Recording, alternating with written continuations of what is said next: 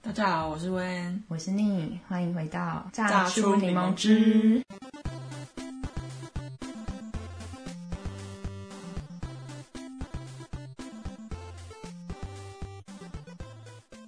耶这是我们的下一集。还有第二集， 不知道大家有没有听了上一集新春特辑？我妈听过之后啊，跟我说：“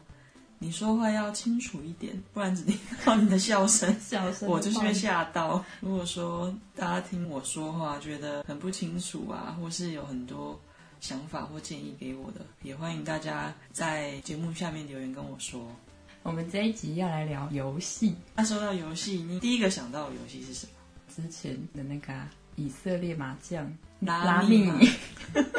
就是那个游戏很恐怖，就是手机一下载，我连玩了两天，整个着魔， 然后然后就发现，哎，回过神来就是哎把它移除。拉面很好玩，拉面真的是老少皆宜。我是就是最近才第一次玩，然后它的原理就是它是跟扑克牌一样的四种花色，五十二张牌，但它总数是嗯、呃概念上就是像两副牌混进去，然后让哦多个玩家去玩，每个人会随机发十四张牌。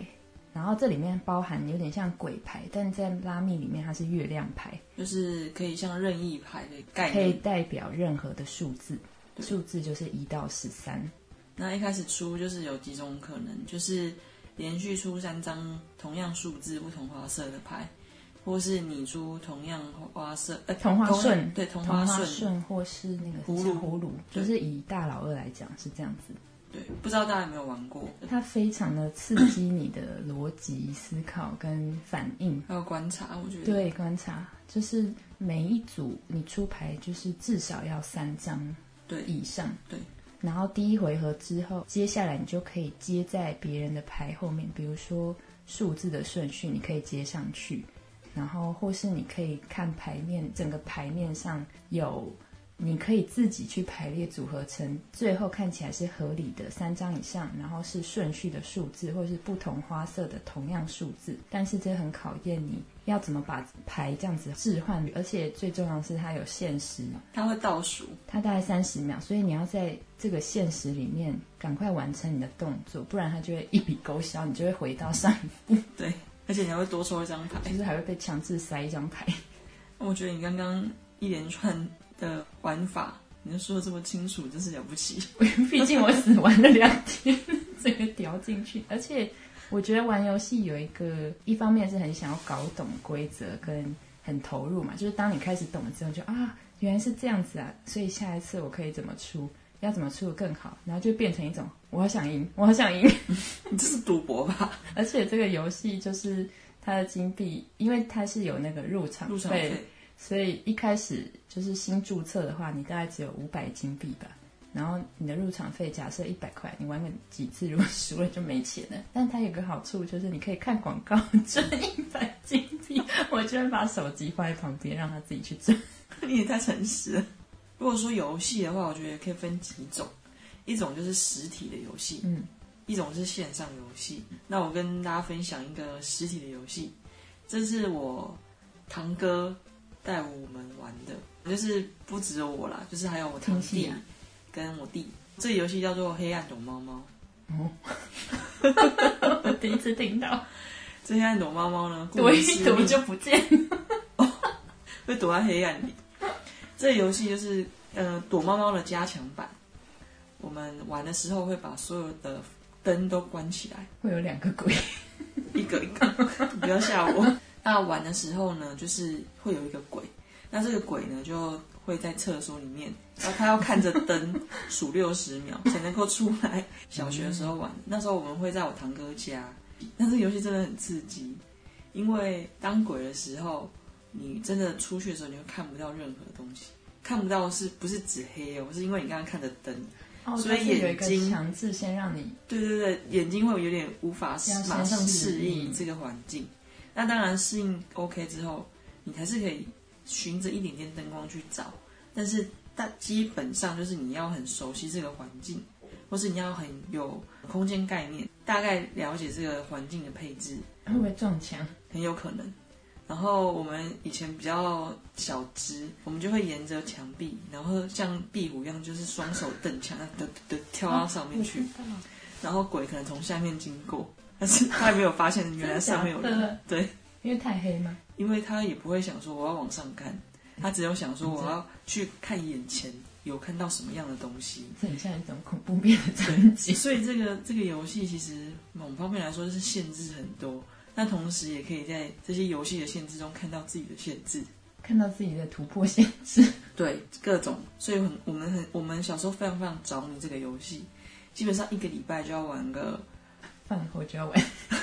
没有饭或是玩别的。 因为我觉得我堂哥他的想象力跟创造力很多，啊，我们差六岁，但是这六岁的距离就是他会接触到比我们更多有新的事物，经验值更高。对，所以他会带我们玩一些游戏，比方说像球类运动，对我们来说也是个游戏。但小时候很喜欢棒球，嗯，啊，又不能够出去打，所以我哥哥他就会拿那个坏掉的羽毛球拍做成棒球棒，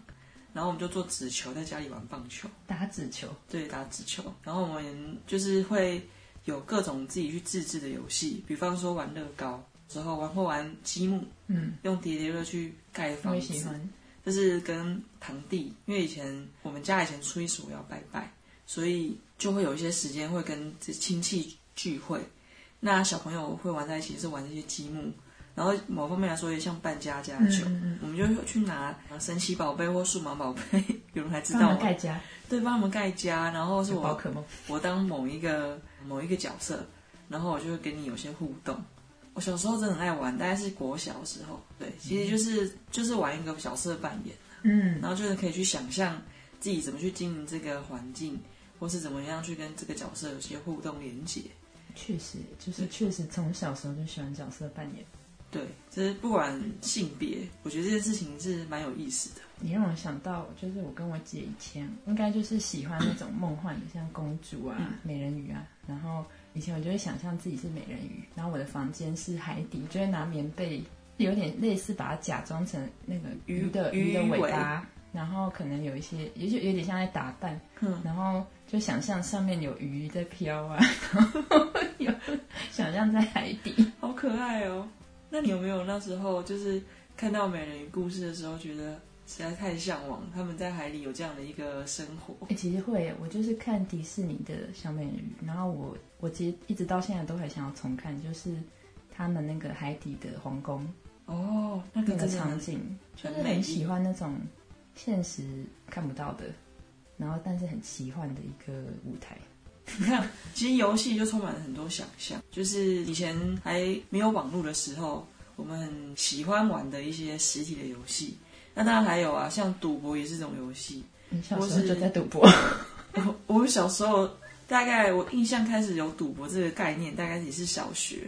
就过年嘛，然后大人他们就会玩骰子，就是但是就是骰几点，然后点数你要去下注。然后因为小时候你也没什么钱，就看哥哥姐姐他们玩，就觉得这是什么东西，怎么要花钱？我才不要，会对啊不会拿到红包？ 对，但殊不知红包后来也被爸爸妈妈拿走。 我以为是后来就赌掉。没有没有，然后嗯，还有玩就是以前不知道大家就是有没有经历过，就是呃学校附近的文具店有卖那种抽奖，好像五有块钱一张，有啊有啊有玩过有有那个也是我觉得也是很有趣的一个小抽奖游就戏。是有一种，惊你喜不知道到底会拿到什么。对，这个也是小时候的回忆啦，就是以前会抽什么兵器啊，那、就是有像抽红包啊，或是抽小玩偶，或是怎么通通有奖。嗯，那以前还有玩什么炸包，啊炸包，炸包就是一个像方形的一个铝制的一个小包装，然后你往下先中间一捏，然后它就会开始啊膨胀，然后你就要趁它膨胀还没爆开之前先丢掉，然后让它去其他地方爆炸。哦，我知道了，我以为那是里面有东西，惊喜包。 那个可以也可以叫惊喜包，没有错不，是，我是知道里面有东西，就是空空的。它只有一声嘣，哦，所以它是惊吓。这是惊吓。然后以前小朋友有些很无聊，他们拿到炸包，他们就会丢别人家的院子，哦，对啊，那个恶然后作就剧会吓到别人，就希望说里面没有老太太，不然真的很会可被怕怜。呢，这是洗稿铃。 对啊，然后还有玩什么啊实体游戏？我我我，好我们家还会玩那个，那个也是像家家酒，但是我们是会拿就是椅子，然后因为我们以前有沙发是那个软垫，就是它的坐的那一块是可以抽起来的，嗯所以我们会比如说是两张椅子，两张椅子的有椅背的椅子，然后上面就把那个沙发的坐垫当屋顶，哦然后再盖棉被，就是这就是一个小屋子，哦，然后就我是们自就制，对对对，然后我们就就是躲在里面，然后比如说会点呃手电筒啊，或是蜡烛，然后在里面就很有气氛，这是我们的秘密基地。这个让我想到我们小时候就是买那种大型家具会有那个纸箱，然后我妈就会把它留下来，然后我们就会装 小拿，朋友好可怕。 我们会自己自己进自己去，自己进去，就是我们会拿这个大纸箱呢，也是自己组装成一个屋子，嗯，然后不知道小朋友就很喜欢那种自己的空间的感觉，所以他就就会盖成一个小屋，然后吃饱饭或者吃饭呐、睡觉都想在里哎面。 对，这是我的秘密基地。 对，但是殊不知就是其实也不好睡，但是就很喜欢那种自己空间的感觉。那后来就被妈妈丢了吗？纸箱毕竟很容易就烂掉了， 大概撑不到一个礼拜。哦，还可以撑一个礼拜，不错。对，小时候就很喜欢秘密基地的感觉，或是有一种会拿那个纸杯啊，然后绑一条线，然后互相传声筒啊吗对传声筒，就是很古早味的一些小童玩。那长大一点，当然就是玩电动。宁，那你有没有玩什么电动？我们家最早是那个红白机，那红白机你你还记得是什么游戏吗？哦，它是那种综合版，就是卡在里面，我记得有九十九种还是一百种。然后最经典的就是那个啊马里奥，哦，然后像那个一般大家最知道就是像俄罗斯方块，这个是然后非常什经么典。小蜜蜂，小蜜蜂是什么？小蜜蜂是一种就是射击，就是你有点像飞机还是什么，你哦要去射击的那种，哦，有很多类似这种的。就是它是战机，对对对对对然后要一关一关打这其样实子。我也不记得它是不是叫小蜜蜂，可能跟人家叫。但总之就是一个要去射击击对倒有很对方的多游戏。对，然后像我之前有说那个魂斗罗，就是比较多玩的类型啊，就是是可以一个人或是两个人一起，有点像一边打怪然后一边过关的那种。我比较有印象的是玩任天堂，可能是红白机的下一代。啊我玩的是七龙珠，嗯天下第一武道大会， 他要怎么玩？就是开始对战。哦，是格斗的。对，所以我开始接触的是格斗类的游戏，九七格斗、九八格斗、九九格斗，很经典那，个是很经典的， 那你非常经那你典。算是会玩 吗？我不算很会玩的类型，但是就是有时候不小心转到绝招大绝，哦就可以不小心赢不小心赢。那种我也是输惨。所以以前都要去背啊，什么下潜手啊，下潜手就是一个摇杆，然后你去控制它，然后转出一些绝招的一些， 所以是要顺序是要比手，就是摇杆上面有上下左右嘛，所以我要按下，然后跟前面就是要四面要带八方动的要带动的，要去转那个圆圆的， 然后手就是他要去他出真的拳，这么灵敏。真的。还按下下潜手，下潜手，然后都玩到就是大拇指都会长那个会，而且水泡，所以是因为按不出绝招才会输吗？就是你没有抓到那个关键点，所以你出了拳就没有没有那种加成的力量。很会玩的人就已经可以转出大绝招 了，然后不会玩的人就抓大绝招，长出大水，泡。对，长出大水泡。然后玩这个之后有玩吞食天地，游戏背景是三国时代，然后故事主角当然就是五虎将嘛，蜀国五虎将，关羽、张飞、 我还可以带到历史。对，黄忠、什么魏延、赵云这几个，然后要去打周曹操，就是过好像十关吧。所以小时候接触游戏就比较像是算是回合类的，比较不是养成不。是剧情，对对对嗯不是嗯剧，情所以小时候我接触游戏，是我到大一点之后才更了解哦，原来还有剧情的游戏，嗯，或是养成的游戏。很多类型，对，很多类型。那小时候接触就是回合类，就是回合你输了，那就游戏就结束。然后还有棒球啊啦，棒球游戏日本职棒，那怎么打就是也是有投手跟打击手。啊？我想到了，我刚刚说的那个卡带里面也有，还有棒球、网球、机车的赛车， 哦，我好像也玩过，超级好玩。就是他骑一骑会摔车， 然后他会飞到跑到外面，然后他会慢慢的再爬爬爬爬。以前好像真的是开过逆向啊，然哎对后对啊屏幕上就可以说你逆向了，你逆向。你的是第一人称，我的是第三人称，好像可以交换视角，呃不是啊，不是同一个游戏。那应该就是不一样。但是就是赛车游戏也对是对对，让人家很我热有衷。对，反正后来接触到主机游戏、电动啊对嘛，然后电脑嘛，嗯，然后电脑的话就接触到像《美少女梦工厂我正要讲这个 欸，》，真的哦、对，但但就是是我以为你没有玩，那是第一个接触到的养成游戏。我超级喜欢，应该是二代，因为讲养成游戏，你会以为说它可能一开始单纯就是，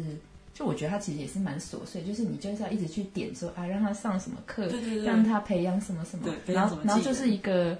很重复性的动作，对，就变得你要花很多时间，但是慢慢的看它有一点点的变化，然后照顾他心情，欸 对，他会不爽大小姐。然后二代的有趣是在于它还有一个部分是很像 RPG，就是这个女主角她可以去外面冒险，她去一个地图探险，所以你会觉得突然，诶，这个游戏不只是单纯养成的那一面，她可以去户外，然后有还会遇到怪物，然后有可能好像会会死掉。我好像有，我好像接触到是二代，就是我记得它有一个对抗的一个过程，就是对抗一些，比如说遇到一些妖怪，嗯嗯嗯。或是一些怪物等等的。而且直到现在，我可能都还不知道说他在冒险的那个地图上面，其实还藏着很多你可能不知道的宝箱，或者是密道，或者是真的，就是真的其实游戏的开发者其实多少都设了一些小彩蛋，对对对。然后你不小心踩到的时候，你就觉得哦原来还有这个东西这我么通惊常奇，我通常没有踩到过。我都要看攻略哦啊。，对，以前会看攻略，对吧？以前攻略就一整本，对你玩神奇宝 贝，大家好都厚先的看一本，对，先看攻略划重点嗯要怎么去弄。现在比较网络比较发达，所以直接不用买书，直接看手机就真有的人以跟前你讲，会买厚厚一对本不。对？ 其实说到游戏，不管是哪一种，就是想到游戏就会觉得很有一种动力，活力，对活力。活力。你刚刚说到养成，嗯我想到其实更早之前接触的是电子机，我们是学校发的，儿童节礼物嘛，儿童节礼物发电子机，然后那时候就是很那时候很流行嘛，对，那时候很流行。然后我就觉得哇，这是一个梦幻一品，就是你家里不能养宠物，但是你可以养一个电子鸡。 那你可以选很多，比如说恐龙啊、鸡啊，还是什么蛇什么的。对，恐龙跟鸡，然后它会它会大便，然后你要去帮它扫。如果你没帮它扫，它就变它就会死掉，很可怕，在那边就死了，就很臭啊， 臭死了。那应该放了很久。然后还要喂它喂喂食，喂食， 喂食食物的食。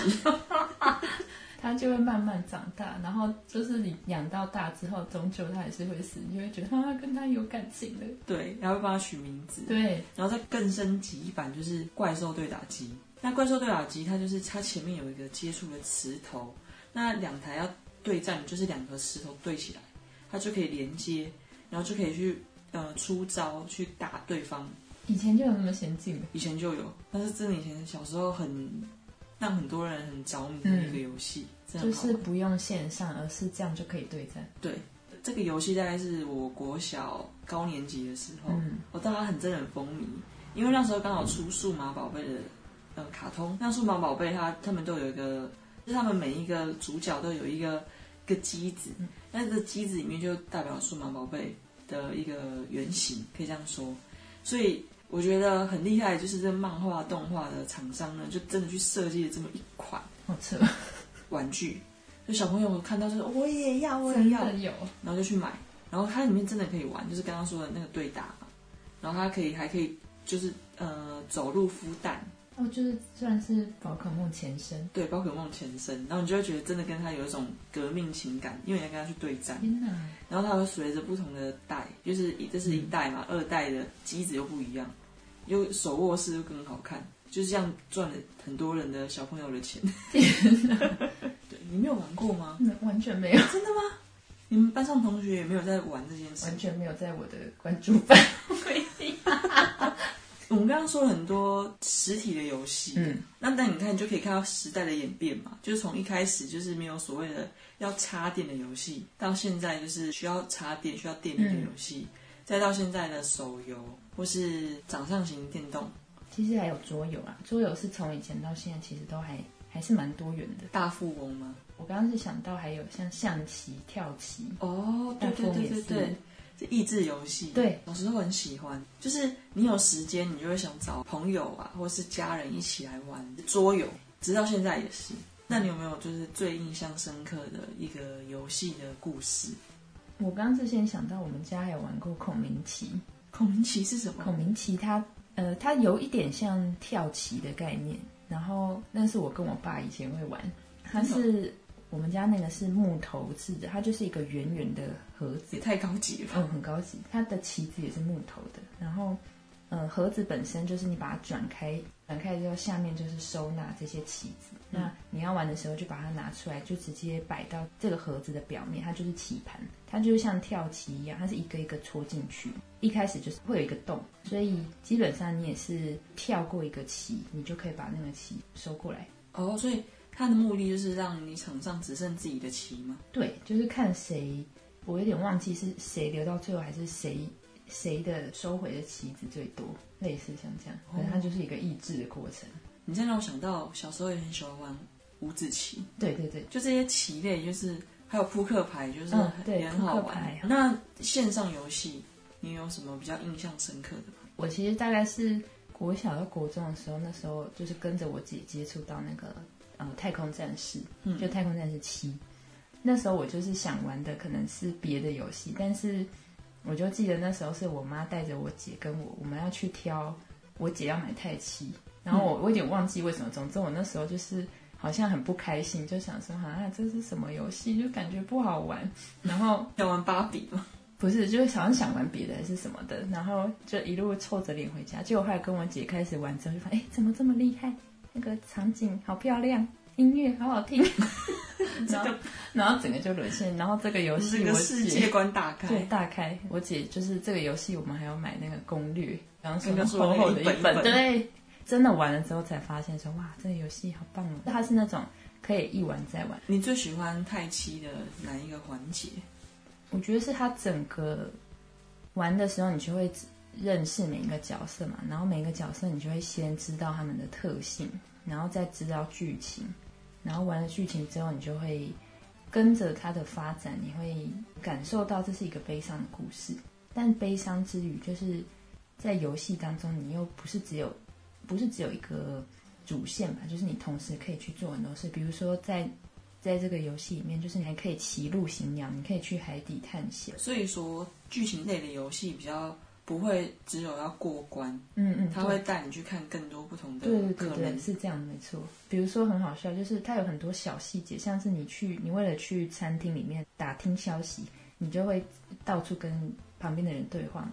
然后这个餐厅里面有厕所，那你可能去敲敲门，然后不小心打开，就发现里面有 人。然后这时候就是你可以不理他，但是你可以去药局买药，给他之后，他可能会给你别的东西。哦，是哦，对，就是会有这种你很真实，可能会遇到的事情，你做了跟不做会有不太一样的结果的选项。听起来剧情类的游戏会让很多人喜欢的原因，可能就在这边，就是它可能性不会只有一种。不会只是是只是为了就是一路这样破关，路程上面好像有蛮多可以探索的，就真的很可爱，因为它场面啊、道具什么全部都做得很细致，所以你就会想要东看西看，太七嘛，然后再来就是恶灵古堡。其实我们也会玩一些恐怖的，这不是因为我们不怕，我们俩就是又怕又爱玩。 有玩那个日本的，它是零，它叫红蝶，嗯，它的背景设定比较像是你有一台相机，它要去解开一些谜团，它是跟双胞胎女生有关的一个背景的设定。然后你就是，呃我记得是有人死了，所以你要去调查他的谜团。那你的武器就是这一把， 这这一台相机。我觉得你开始有点害怕了。很可怕哎、不要怕只要不要说到那个什么双胞胎，就会想到那个好了鬼， 店。拿一台相机，然后就是相机看出去的跟这个角色平常看出去的会不太一样啊，因为他是为了要拍到灵异的东西那，他不会就是就是拿掉相机看不到，然后拿起相机就是看这样到啊，就是这样。好可怕我听哦！我讲完，然后它同时里面的机制就是你拍到对方呃拍到灵异的东西的时候，那你同时你这个东西也是攻击，所以你就可以消灭它。所以他会冲过来吗？突对然啊， 吓死！总之这个游戏是就是又好玩又刺激。我觉得很可怕。对，以前都这样练胆。我刚突然想到一个，你说它叫猴岛小英雄，这个是电脑的，呃，它是在一个岛上，然后那个是一个，很多猴子吗？对，它是很多猴子，就是主角好像一开始有点像是他好像是他的船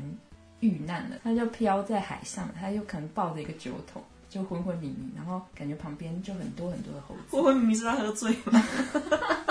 抱着酒桶喝醉，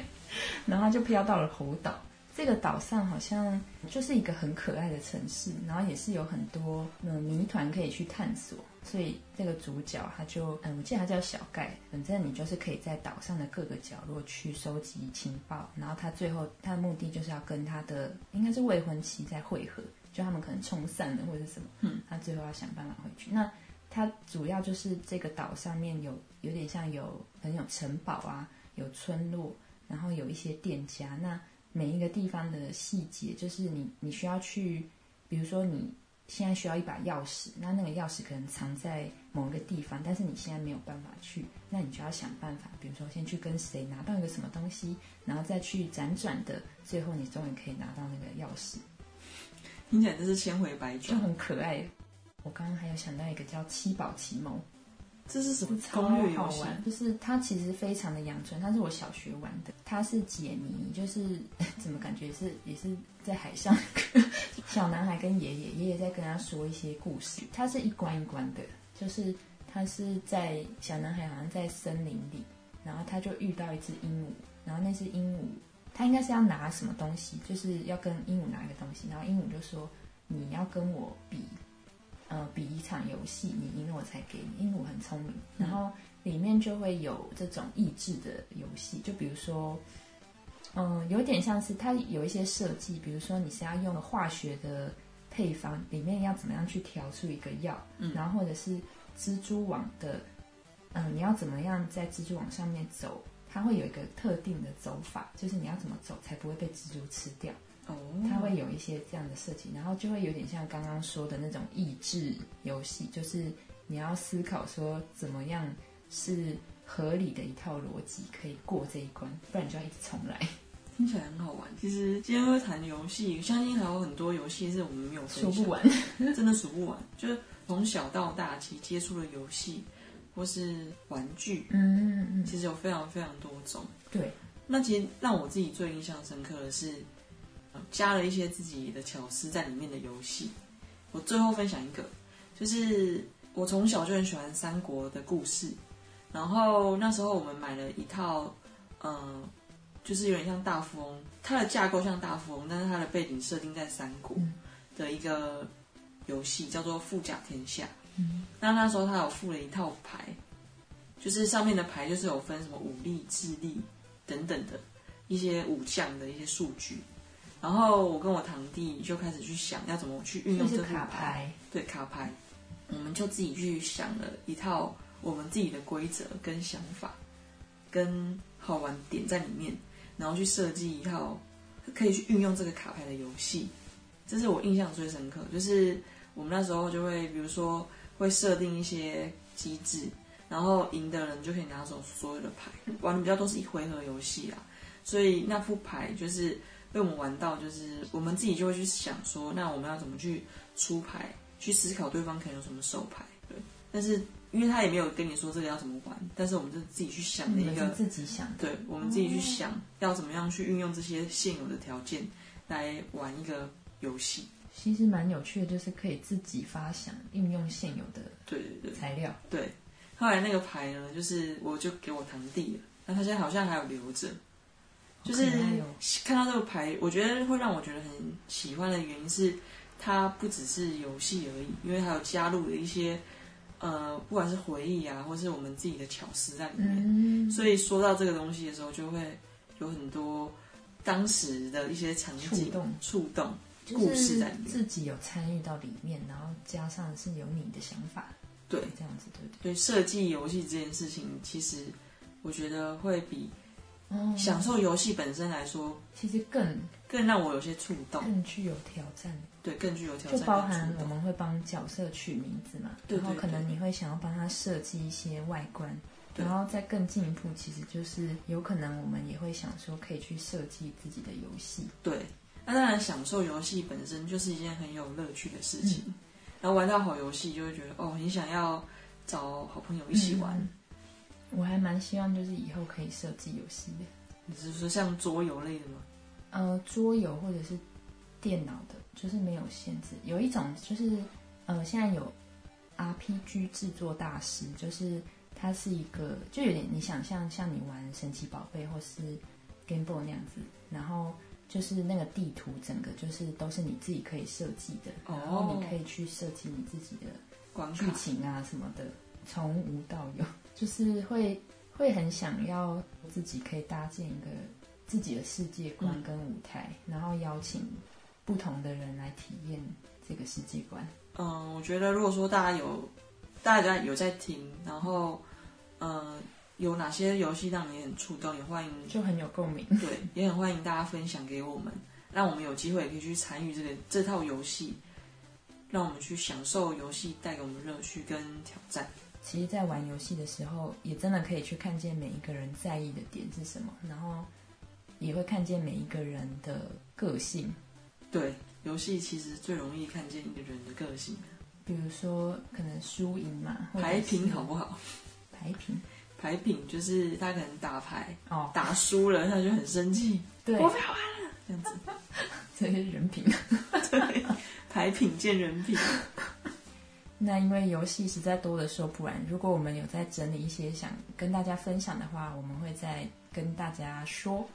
没错，然后，如果大家有玩什么游戏，你们很想分享，也欢迎跟我们讲。欢迎大家留言给我们，也欢迎关注我们。谢谢大家，榨出柠檬汁，我们下次再见喽，拜拜，拜拜。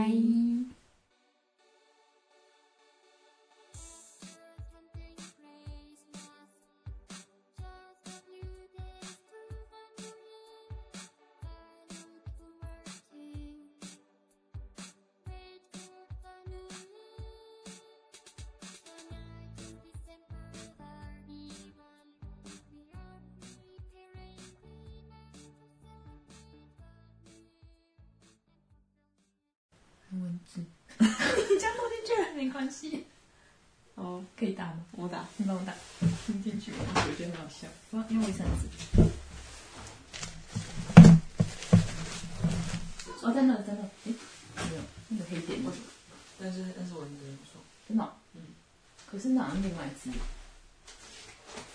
那墙壁那个黑点是什么？哪一个？就是那个衣柜旁边啊，衣柜旁边有一个黑点。那个不是哦，